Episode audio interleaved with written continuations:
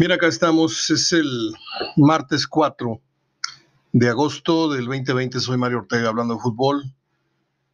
Es tarde ya, son las 10 de la noche con 18 minutos y, y bueno, hoy fue un día, un día triste, un día complicado para mí. Eh, acompañé a un, un buen amigo a despedir a su mamá. Estuvimos todo el día con él y y bueno, de regreso como que no dan ganas a veces de, de hablar de fútbol ni de muchas cosas, pero vamos a tratar de cumplir con la cuota del programa diario, lo digo honestamente. Voy breve con tres efemérides, comentarios del Monterrey León, de lo que vi y no vi de Tigres y de Monterrey en esta jornada 2. Y pues algunas conclusiones, a lo mejor muy tempranas, pero que yo ya tengo de tiempo atrás respecto a la plantilla del Monterrey actual. Eh, Monterrey cae en León en un, en un, resultado que yo tenía presupuestado. Este, está grabado por ahí el viernes. Yo dije que daba favorito a León. Fue agradable ver a Monterrey haciéndole partido a los Esmeraldas en el primer tiempo los eh, minimizó, los eh, redujo a un equipo estéril en, cuanto a los esfuerzos ofensivos, pero a su vez Monterrey que tuvo pues eh, el dominio de la cancha, del balón, se mostró como un equipo inofensivo. Y cuando se le acabaron las piernas, cuando salió por tarjeta y por cansancio y por patadas Craneviter y luego sale lesionado Celso, Monterrey se queda sin contenciones, los cambios no funcionan, León adelanta y aquello se decide con un zapatazo muy bueno. Yo no sé por qué le llaman zapatazo, perdón, con un disparo, se me hace muy despectivo. Término zapatazo los jugadores no juegan con zapatos, juegan con tachones, ¿no? Este, y aquello bien pudo haber sido un 0-0 que no hubiera cambiado para mí mucho el, juicio de, lo que fue el partido, porque yo noté una carencia total de calidad en, en, el Monterrey y para allá es a donde quiero ir. Creo que esta plantilla, de la cual se hablan barbaridades, que es la más cara hoy por hoy ya en el fútbol mexicano, creo que le saca algo así como 10 millones, no sé si de dólares o de... Sí, son de dólares. De diferencia, su más cercano perseguidor son los Tigres en cuestión de nómina. A mí realmente no me, no me deslumbra, porque creo que Monterrey sí tiene un plantel gordo, tiene eh, generales, tiene este, capitanes y, muchos soldados rasos. Nico es un defensa de 7, 7 y medio de calificación, que cuando anota su calificación por ahí en raya el 8 y medio, 9, porque deslumbra un central con tantos, tantos goles. Pero su quehacer defensivo, créame, es perfectamente, pero perfectamente eh, sustituible con un jugador de mejor calidad que aparentemente por el liderazgo, el cariño que ya le tiene la gente y por la mercadotecnia, a lo mejor no se quieren desprender de él, pero Nico no es ninguna solución ahí atrás, a mi entender. La Jun, pues la Jun cobra las perlas de la Virgen por haber estado en Europa. Yo no sé si usted vio el, trayecto de la Jun en, en, Porto, en los equipos estos en los que anduvo ahí chapulineando en Europa, pero a mí me parece que la Jun este, no arregla un café. Eh, por ahí leí una estadística que desgraciadamente no la tengo a la mano para variar, este, pero habla de que el Ayun eh, este, hay un 65% de futbolistas en, la liga que tira mejores centros que él. Algo sí leí más o menos, mañana la voy a, la voy a buscar más noche y, y, se las trato de complementar correctamente. Eh, no lo veo todavía como el futbolista del gran currículum que jugó en Rusia, que jugó acá y que lo es. Yo lo veo un jugador muy menudito, lo veo un jugador muy bravo, con un corte parecido al de, al de en cuanto al, al, coraje, a la garra, que mete, con más criterio que Bagnoni, no lo veo tan, tan, tan kamikaze, pero a la vez, este, vaya, no lo veo tan descaradamente kamikaze, pero sí lo veo, este, que va a ser un jugador que si lo siguen sosteniendo ahí, pues va a ser una tarjeta amarilla latente en cualquier minuto, al minuto 5, al 20, al 25, etcétera. Este, para mí, ahorita Craneviter es un jugador mediano, de mediano. Celso es otra cosa. le voy a decir de una vez cuáles son los jugadores que creo que eh, son la base eh, en cuanto a cartel, en cuanto a calidad. Es Estefan Medina, es este Gallardo, es Celso, es Charlie, que no lo veo todavía en el nivel más brillante que llegó a alcanzar. Este, creo que si usted hace, hace cuentas, desde que me lo marearon con tantos comentarios y tantas repeticiones de una sola jugada, muy vistosa que hizo. Sí, fue un jugador importante ante Liverpool, pero por ahí este, hizo un regate y luego, y luego amagó y luego volvió a hacerle dar la vuelta y, el negrito, aquel que lo marcaba el Liverpool, se, se, mareó. Y ese firulete le provocó una lluvia de, comentarios y de piropos y creo que por ahí este, se nos distrajo eh, el joven Charlie. No lo veo, no lo veo en el nivel o en el en, el carril que llevaba hasta antes de ese partido con Liverpool. Ojo, ¿eh? A ver si alguien por ahí más adelante en los medios que usted sigue, alguien cae en esta eh, conclusión también. Eh, Montes, indiscutiblemente el muchacho es un baluarte de atrás.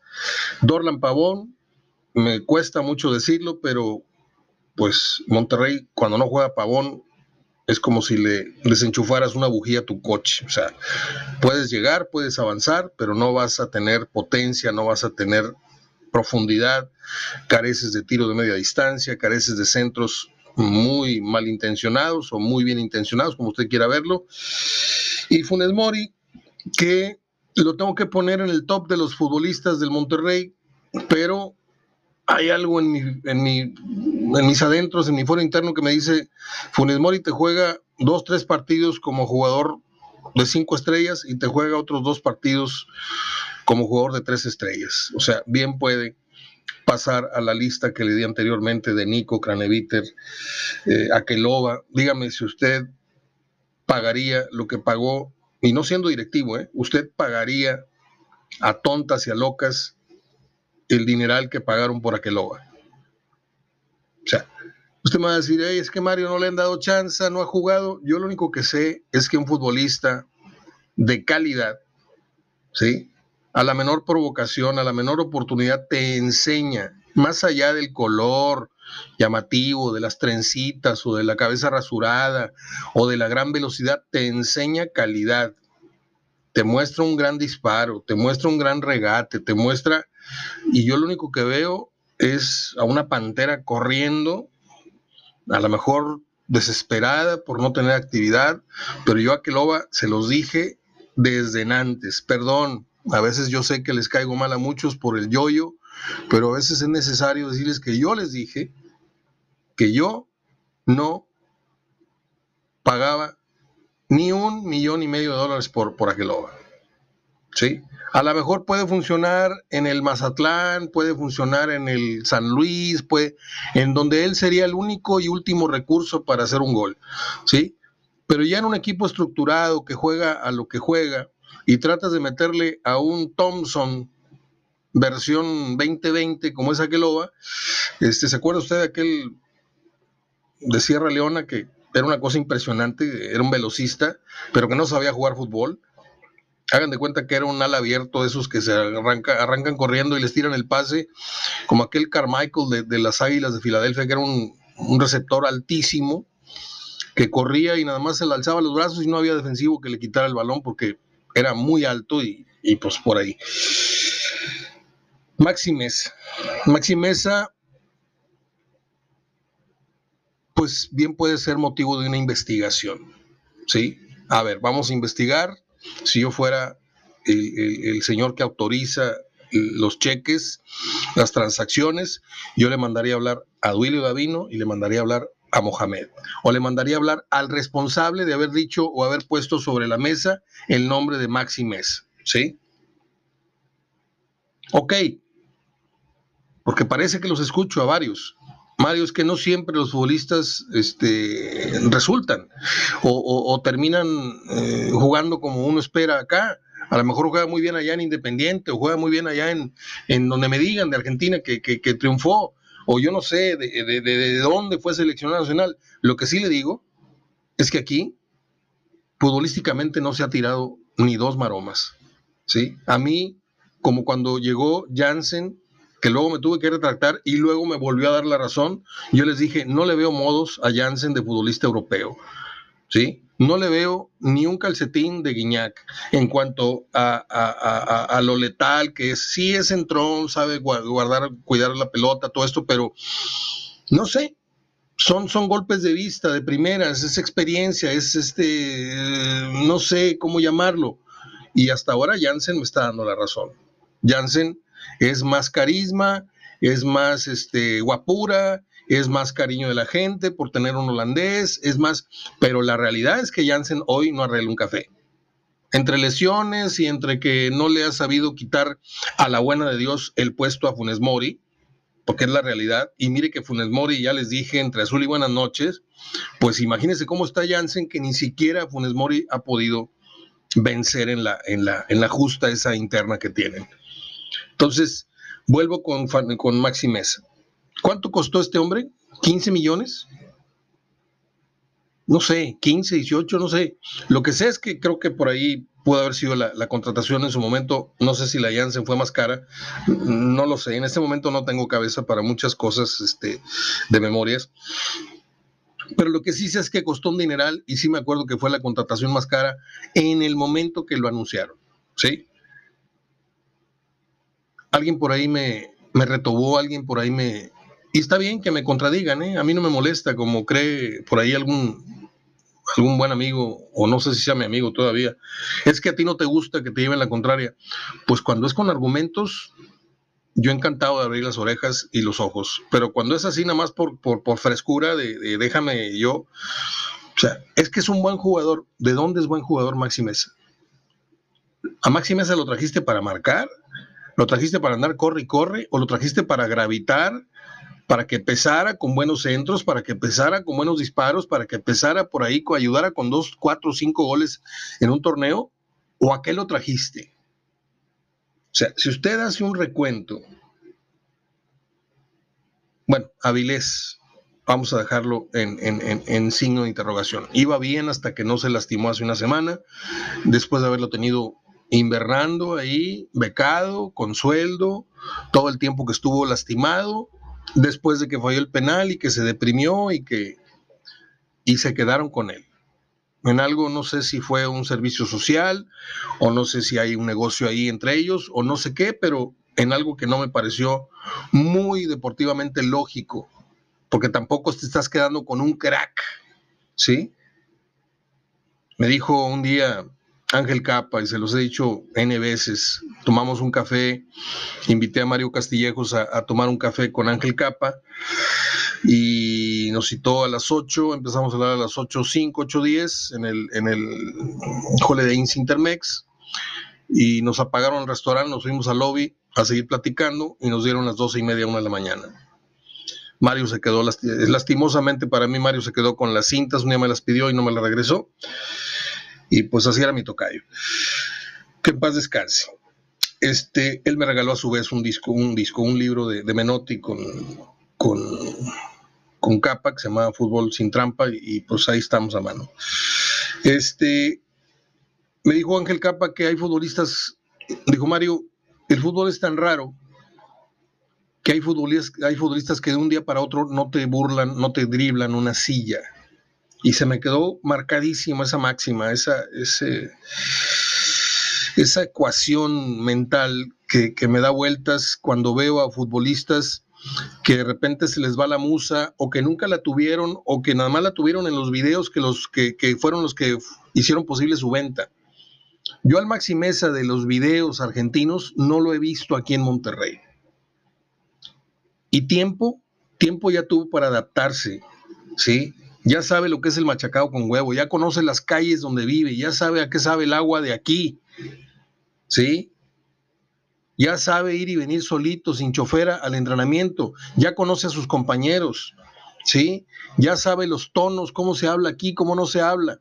Ya conoce al técnico, ya conoce a sus compañeros eh, actuales y pasados, los que se han ido, los que han llegado. Y el tipo no termina por adaptarse. Es que no lo han puesto en su lugar. Y usted cree que, bueno, no sé, yo espero que sí, pero Mohamed no sabrá de, realmente de qué juega el Maxi Mesa como para no haberlo puesto ya en un lugar en donde rinda. Lo hemos visto en varias posiciones y Maxi Mesa no termina. No termina.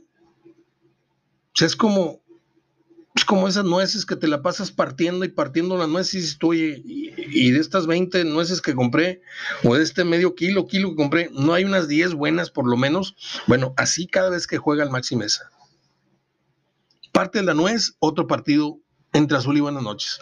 Parte la nuez, por ahí le sale un calcetinazo a ras de piso y gol de Maxi Mesa. Y con ese cobra y vive un mes, mes y medio. ¿Sí?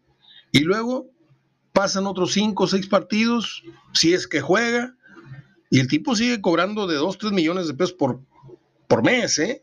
No le pagan con tortibono ni con ni con bonos de la CONASUP, o sea, el tipo cobra un dineral, es ahí a donde voy. Ahora, si usted me dice, Mario, pero pues no es tu lana.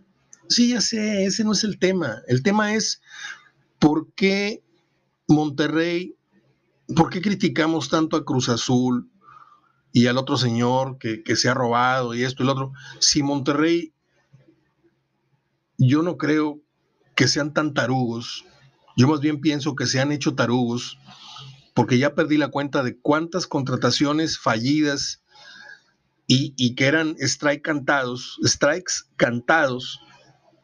El portero ese grandote que trajeron, el otro Albertongo, el otro que trajeron de Cruz Azul, el Cristaldo que dicen muchos que si era bueno y, pues no, si sí era bueno pues no le hicieron jalar aquí, y el otro y el otro, y tenías dos porteros este, extranjeros, y oye, un despilfarro de dinero como si fuéramos el, el, Correcaminos o el Veracruz que se daba el lujo de tener 18 extranjeros y no sé qué, tres porteros extranjeros.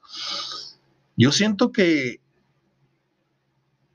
que Monterrey, además de que se han hecho cosas que huelen muy mal, yo pienso que no tiene la plantilla que muchos piensan, que muchos creen.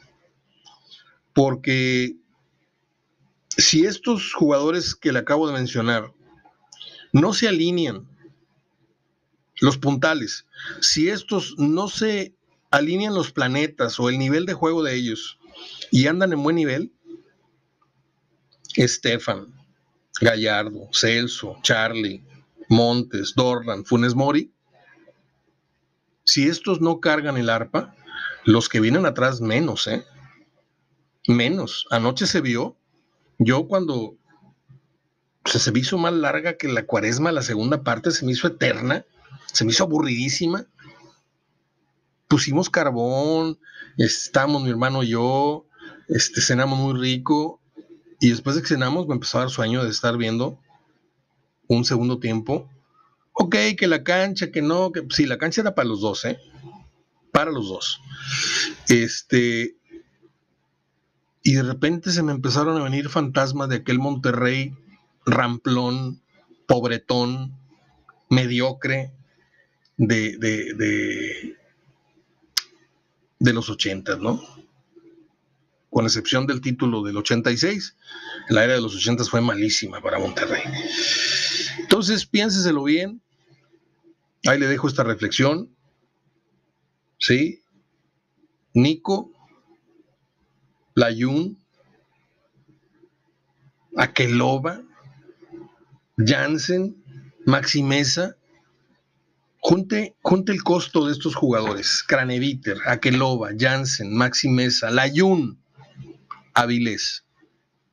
¿Sabe usted cuánto es de, de nómina, de, de sueldos juntando estos jugadores? ¿Sí? ¿Sabe usted los jugadores que compran Necaxa con esa lana que pagó por todos estos? ¿Sabe usted cuántos cracks ha traído Necaxa con este dinero que ha invertido Monterrey? Estamos llenos de soberbia en esta plaza. Estamos acostumbrados a, jugadores de, como llamo yo, de siete de calificación. Aquí los hacemos de nueve, eh, eh, en base a porras, en base a un gol, en base a, un firulete, y, y, ya, ya los subimos de grado y los echamos a perder muy temprano. ¿eh? O sea, a mí me decepcionó mucho teniendo siempre en cuenta que es la jornada 2 no, no sé si esto es un comentario muy, muy depresivo que, yo siento en este momento, pero lo tenía desde anoche, ¿eh? y a lo mejor ahorita se me asentó un poco más por este día que tuve, pero yo se lo dije a Pepe Luz, yo no veo, creo que te lo dije, ¿no, Pepe? También, aparte del torneo pasado, te dije que no veía a campeón a la América. Este torneo tienen que elevar mucho su nivel. Este, la Jun, tiene que salir ya el, futbolista que, me platicaron, que es Craneviter. Si Aqueloba, si Maximeza, si Jansen no cooperan en lo que resta de torneo con una ínfima aportación de gol, tres, cuatro golecitos por ahí de Jansen, dos golecitos, o sea, si todos se lo van a dejar a, a Funes Mori, vamos a caer en la misma que Tigres, ¿eh? Porque Tigres, si no es, si no es Guiñac, accidentalmente, ocasionalmente, por ahí Quiñones te va a meter un gol, por ahí un disparo de media de Aquino, por ahí este, el, Salvador en varias ocasiones que ha sido eh, dueñas, y van a aparecerse como dos gotas de agua los dos equipos, ¿eh? dependientes del 9. No hay equipo no hay realmente una línea ofensiva como antes. Antes, antes Corvo hacía goles, Nilo hacía goles, Milton hacía goles, el Huesos ponía centros, pero también metía goles de tiro libre. Bertoche hacía goles. Juanito González hacía goles. Marteloto hacía goles. Bahía, el abuelo, Becerra hacían goles. ¿Sí? Caitán hacía goles, Lucas Lobos hacía goles, Damián Álvarez hacía goles. No todos los huevos estaban puestos en una sola canasta, en este caso el francés o Funes Mori. No sé. Yo creo que nada más para eso abrí el micrófono el día de hoy.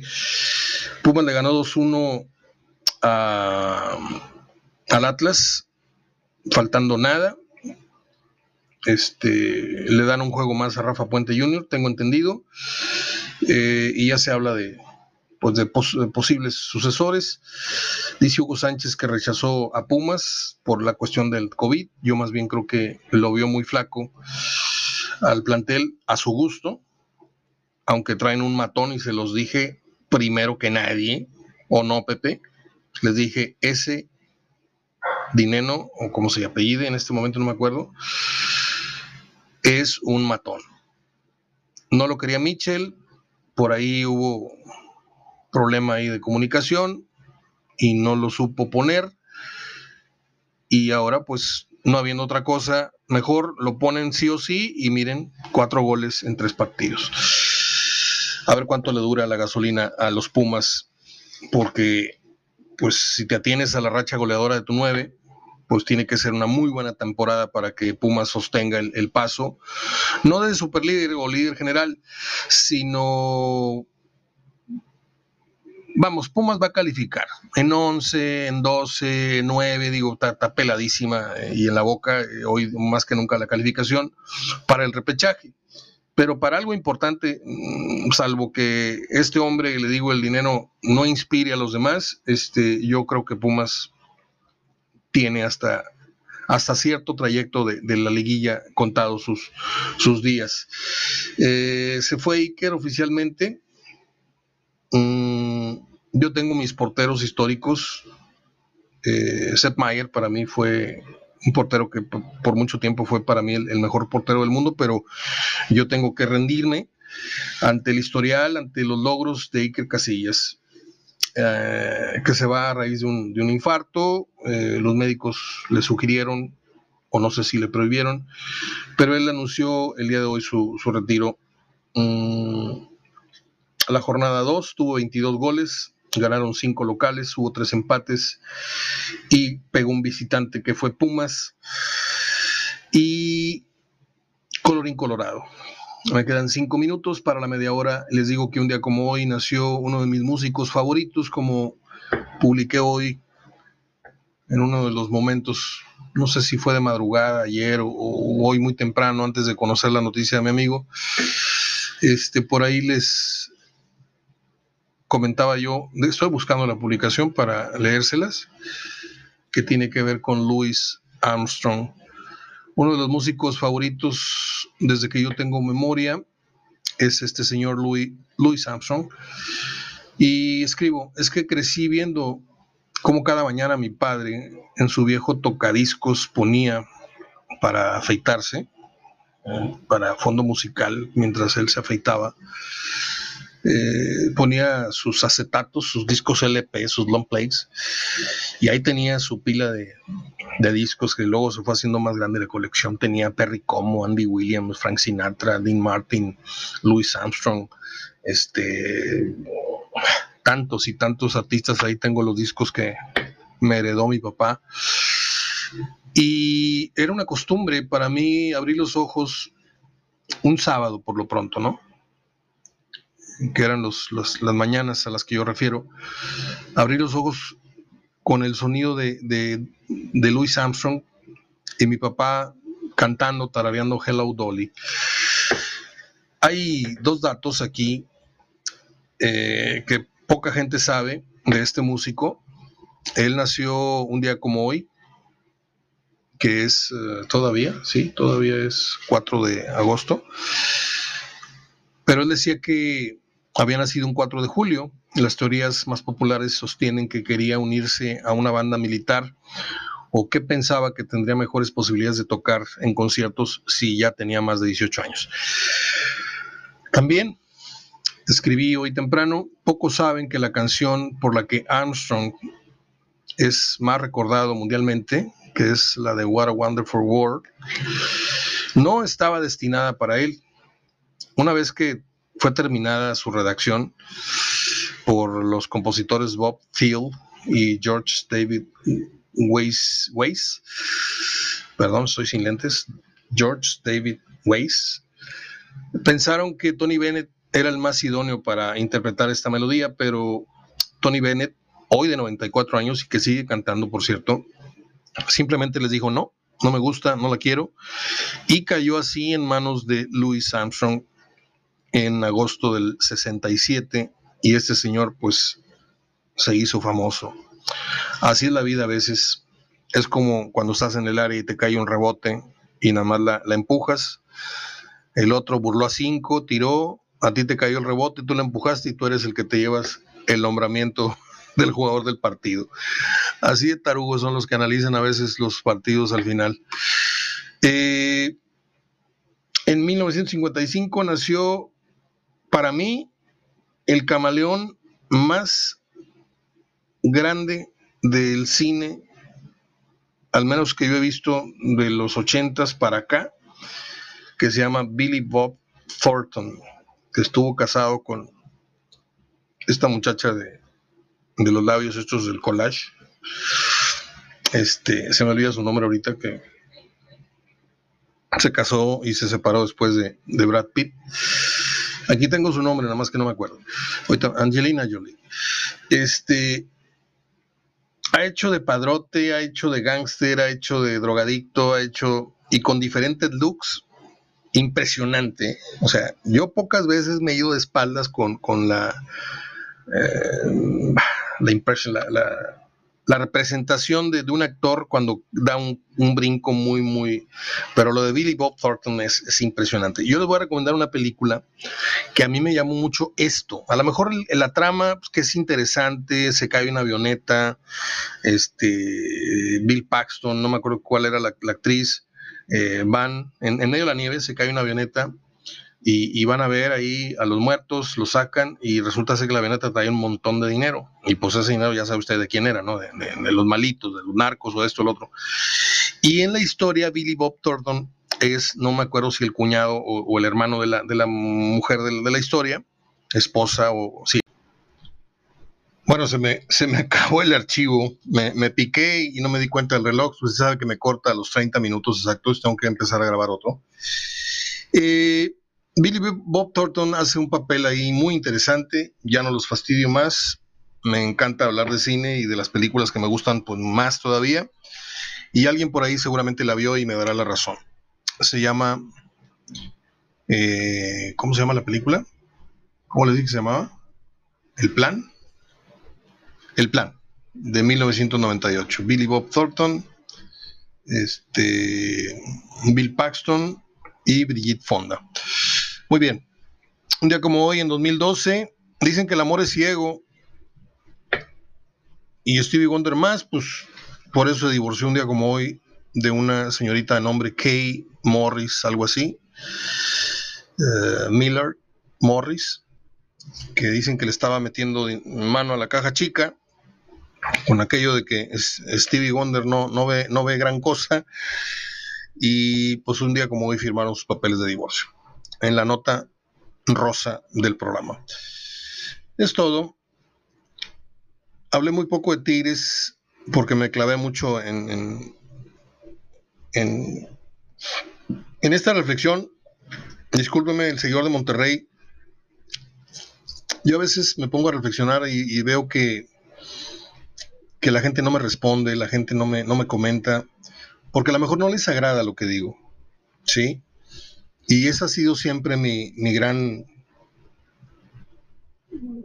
mi gran disyuntiva, mi gran mi gran preocupación. ¿sí?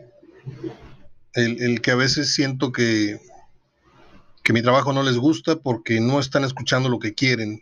Y desgraciadamente yo no, así me tilden de rayado, me tilden de esto, del otro, yo no voy a, a opinar este, yo no, no soy una persona que, que vaya tras, tras los reflectores, ni tras el número de seguidores, ni tras el populismo de, ser el, más comentado, el más mencionado en red. No, no, yo no, yo, yo ya fui o no fui, pero mi tiempo de ese, de ese sentimiento de, de, querer estar en la punta del ya pasó, ¿sí? Yo ahorita me dedico a, a expresar simplemente mis puntos de vista, que pueden estar ciertos, pueden estar equivocados, pero son míos, ¿sí? No son puntos de vista suyos dichos por mí o con ganas de agradarlo. Y yo a este equipo de Monterrey me da mucha pena, otra vez ya para concluir el tema de Monterrey, me da mucha pena que en, en la época de más bonanza es cuando se esté tirando más dinero y no haya dos o tres cerebros, y no hablo de Davino ni hablo del entrenador en turno, que no deberían de ser necesariamente los que decidan. Para eso debería haber un consejo de gente que sepa de fútbol, ¿sí? Que no permita que vuelvan a pisar esta plaza, hablo de Tigres y Rayados, pero el que más ha metido la pata, así como Tigres metió la pata hace unos años trayendo un 9 y otro 9 y otro 9 y otro 9, ¿se acuerdan? Y trajeron a un tal Luis García y lo trajeron a un argentino y lo trajeron a Endo Cuñá y lo trajeron al otro y luego le empezaron a medio pegar al, clavo con, con, este, con el que corrió el Tuca, el chileno eh, Mancilla, que era muy bueno, pero era muy indisciplinado, y hasta que no le pegaron a la gran tachuela, al gran clavo, que es Guiñac. Pero antes tuvieron que pegarse en el dedo gordo como siete veces. Bueno, Monterrey, yo no sé si está pegando a propósito, porque yo veo mucho despilfarro y me extraña porque Duilio jugó en selección, nacional. Él trae puesta la, de León y luego arriba la del América y luego arriba la del Monterrey. ¿Sí? No me gusta mucho entrar en esos, en esos terrenos. Este, porque Peláez, bueno, pues Peláez es, americanista y luego se hizo necaxista y tuvo éxito con Necaxa, pero también jugó con Chivas, aunque jugó con Ame. O sea, ya entrando en términos profesionales, no cuenta mucho el pasado, pero a mí me gustaría que las gentes que decidan aquí sean de cuna rayada y sean de cuna tigre y no estén chapulineándose ahí. El tigre está con rayados, el rayado está con tigre, o que te manden Televisa un directivo, o que te manden. No. Tiene que haber sentimiento, tiene que haber raíces, tiene que haber conocimiento de la historia. Y aquí, si se hiciera un consejo, que no lo van a hacer, estoy cierto, porque ya le dije que al menos Monterrey tiene apestados a los exfutbolistas, aunque usted vea que socialmente les dan la camiseta y les invitan un partidito ahí y un taco y un lonche ahí en el, palco, no los quieren muy cerca, los quieren una vez al año cerquita, ¿sí? Y menos los quieren opinando. Por eso no los invitan a nada de esto que estoy diciendo, ¿sí? ¿Usted cree que el Guille Franco no sabe de aguacates? ¿Usted cree, que Walter Gaitán, que ahí anda jugando por 20 mil pesos en una liga en el Reynosa o en Laredo, dando lástima, ¿usted cree que no le sería de utilidad a una, a una institución como Tigres para ser su elemento base en la Liga Argentina? Decirle, oye, tengo aquí un chamaco de 17, 18 años, fírmenlo antes de que alguien más lo descubra. Porque para eso tiene que ser Gaitán, para descubrirlo antes que cualquier tirador internacional. ¿sí? Y yo les juro que vuelven a tener otro Gaitán, vuelven a tener otro Lucas Lobos. Y yo les juro que con el Guille Franco vuelven a tener otro nueve, como Chupete, como el mismo eh, Franco.